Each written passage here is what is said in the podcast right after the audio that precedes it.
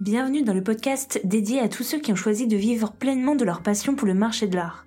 Je suis Marion Girard, formatrice, et j'accompagne celles et ceux qui aspirent à s'épanouir professionnellement dans ce secteur fascinant. Chaque semaine, je vous propose un nouvel épisode consacré tantôt à l'histoire des objets anciens, tantôt à l'entrepreneuriat dans le marché de l'art. Considérez ce podcast comme un raccourci pour concrétiser vos projets dans ce secteur. Vous êtes prêts? C'est parti Hello hello, j'espère que tu es en pleine forme. Aujourd'hui, je souhaite te parler d'un sujet qui est très très important lorsqu'on se lance dans l'entrepreneuriat, lorsqu'on se lance en tant qu'antiquaire brocanteur à son compte. C'est comment attirer les bons clients.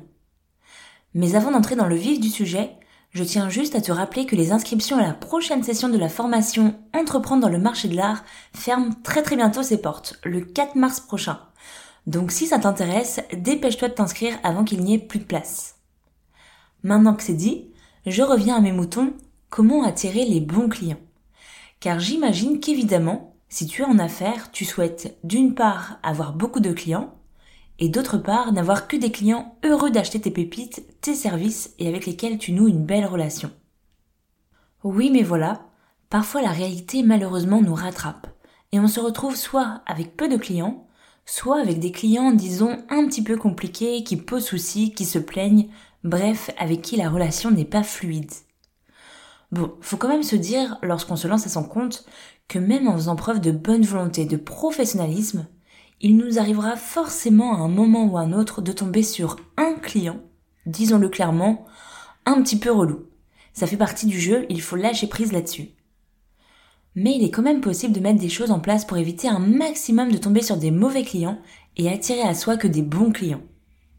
Alors, avant de vous donner mon conseil numéro 1 pour attirer à soi que des bons clients, il faut déjà se mettre d'accord sur la notion de bon client. Qu'est-ce qu'un bon client? Souvent, lorsqu'on parle d'un bon client, on pense à une personne qui va nous acheter un tas de choses, un tas de services sans se poser de questions, qui va aveuglément nous faire confiance. En gros, ce client va acheter chez nous, on va lui livrer le bien ou le service, si tu proposes par exemple des services d'expertise, puis basta, on n'a plus aucune nouvelle, a priori la transaction s'est réalisée sans encombre, donc top. Alors oui, ok, mais non.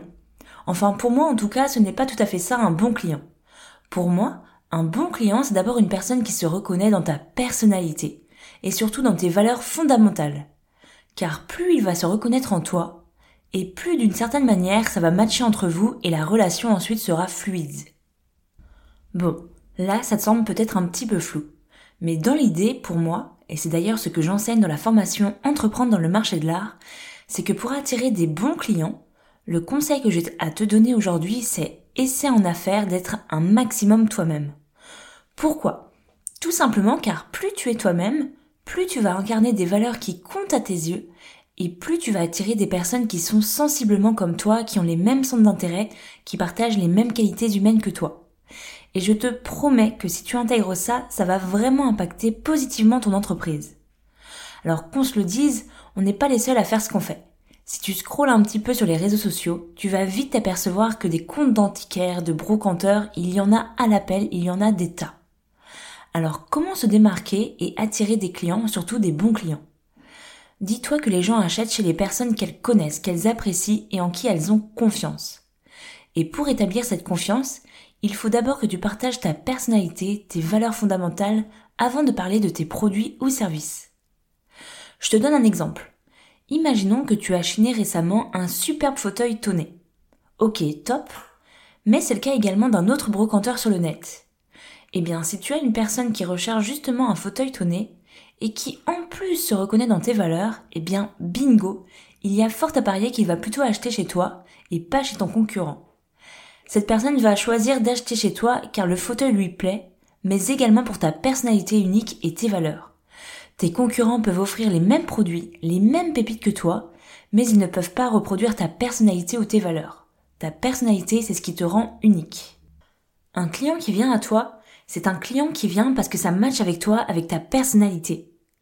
D'un autre côté, si tu commences à jouer un rôle, que tu te dis par exemple qu'un antiquaire doit avoir une image sérieuse, gros gros cliché qu'on peut avoir, alors qu'au fond de toi tu es une personne assez légère, qui ne se prend pas au sérieux, qui aime rire, eh bien tu risques d'attirer uniquement des personnes qui correspondent à ce rôle que tu t'es toi-même assigné, mais qui finalement, euh, ces personnes n'ont absolument aucun rapport avec toi.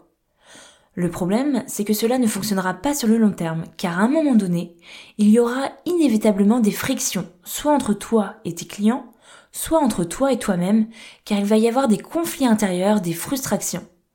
Ça sonnera faux et tes prospects ne seront pas dupes. Et le problème des réseaux sociaux, c'est qu'on peut très vite tomber dans ce piège justement d'adopter une image qui ne nous correspond pas sans même s'en rendre compte. C'est pourquoi, à mon sens, il est vraiment très important lorsque tu te lances en affaires d'effectuer un travail d'introspection pour définir tes valeurs fondamentales et veiller à ne pas les perdre de vue. Connaître et définir ces valeurs fondamentales, je t'avoue, ça prend du temps. C'est pourquoi dans le programme Entreprendre dans le marché de l'art, je vais beaucoup plus loin. Il y a des exercices pour les définir. Mais en gros, de manière un petit peu simpliste, dans l'idée, demande-toi qui tu es, quelles sont tes convictions, qu'est-ce qui te fait vibrer, quels sont tes centres d'intérêt, et ce même s'ils n'ont euh, rien à voir finalement avec ton activité. Et ensuite, qu'est-ce que tu veux que les gens disent de toi, de ta personne, de ton activité? Et c'est comme ça de dégager 4-5 mots-clés. Je te donne par exemple mon propre exemple. J'ai choisi comme mot solaire, apprentissage par le jeu, couture, mer. Tout d'abord solaire. Je suis au quotidien une personne assez solaire, alors je n'hésite pas à le mettre en avant. Par exemple, lors de mes rendez-vous avec des prospects ou des clients, j'ai toujours un grand sourire. Ou encore, dans presque chacun de mes emails, après ma signature, j'ajoute un soleil en smiley. Ce ne sont que des exemples. Ensuite, apprentissage par le jeu. Pour moi, c'est vraiment une de mes valeurs. Je considère qu'on apprend mieux en s'amusant. Les phrases du type on n'est pas ici pour rigoler, je trouve ça ridicule. Peut-être que tu as remarqué que je vais régulièrement proposer des, quiz en story et dans mes formations, même chose, j'essaye de rendre l'enseignement ludique. Et enfin, les mots couture et mère. C'est plus, c'est plus perso et ça n'a rien à voir avec mon activité. J'adore la couture, donc ça m'arrive de poster en story les avancées de mes travaux, et j'habite en Vendée, proche de la mer, donc je n'hésite pas à poster des stories lorsque je vais me balader tout simplement à la mer. Ça fait partie de moi. Soit les gens adhèrent à ma personnalité, soit ils n'adhèrent pas, et c'est ok. Moi, ça me permet de trier naturellement les prospects avec lesquels, en fait ça va matcher et avec lesquels la relation va bien se passer. Dis-toi que plus tu vas être clair sur ta personnalité et les valeurs de ton entreprise, et plus les clients vont pouvoir adhérer à ton message. Lorsqu'ils vont acheter chez toi, ils vont se sentir en confiance car ils auront l'impression de te connaître. C'est ce qui va faire que non seulement tes prospects vont devenir tes clients, mais surtout, ils vont devenir des clients fidèles et ils vont te recommander autour d'eux. Donc surtout, n'aie pas peur d'être clivant dans ta communication.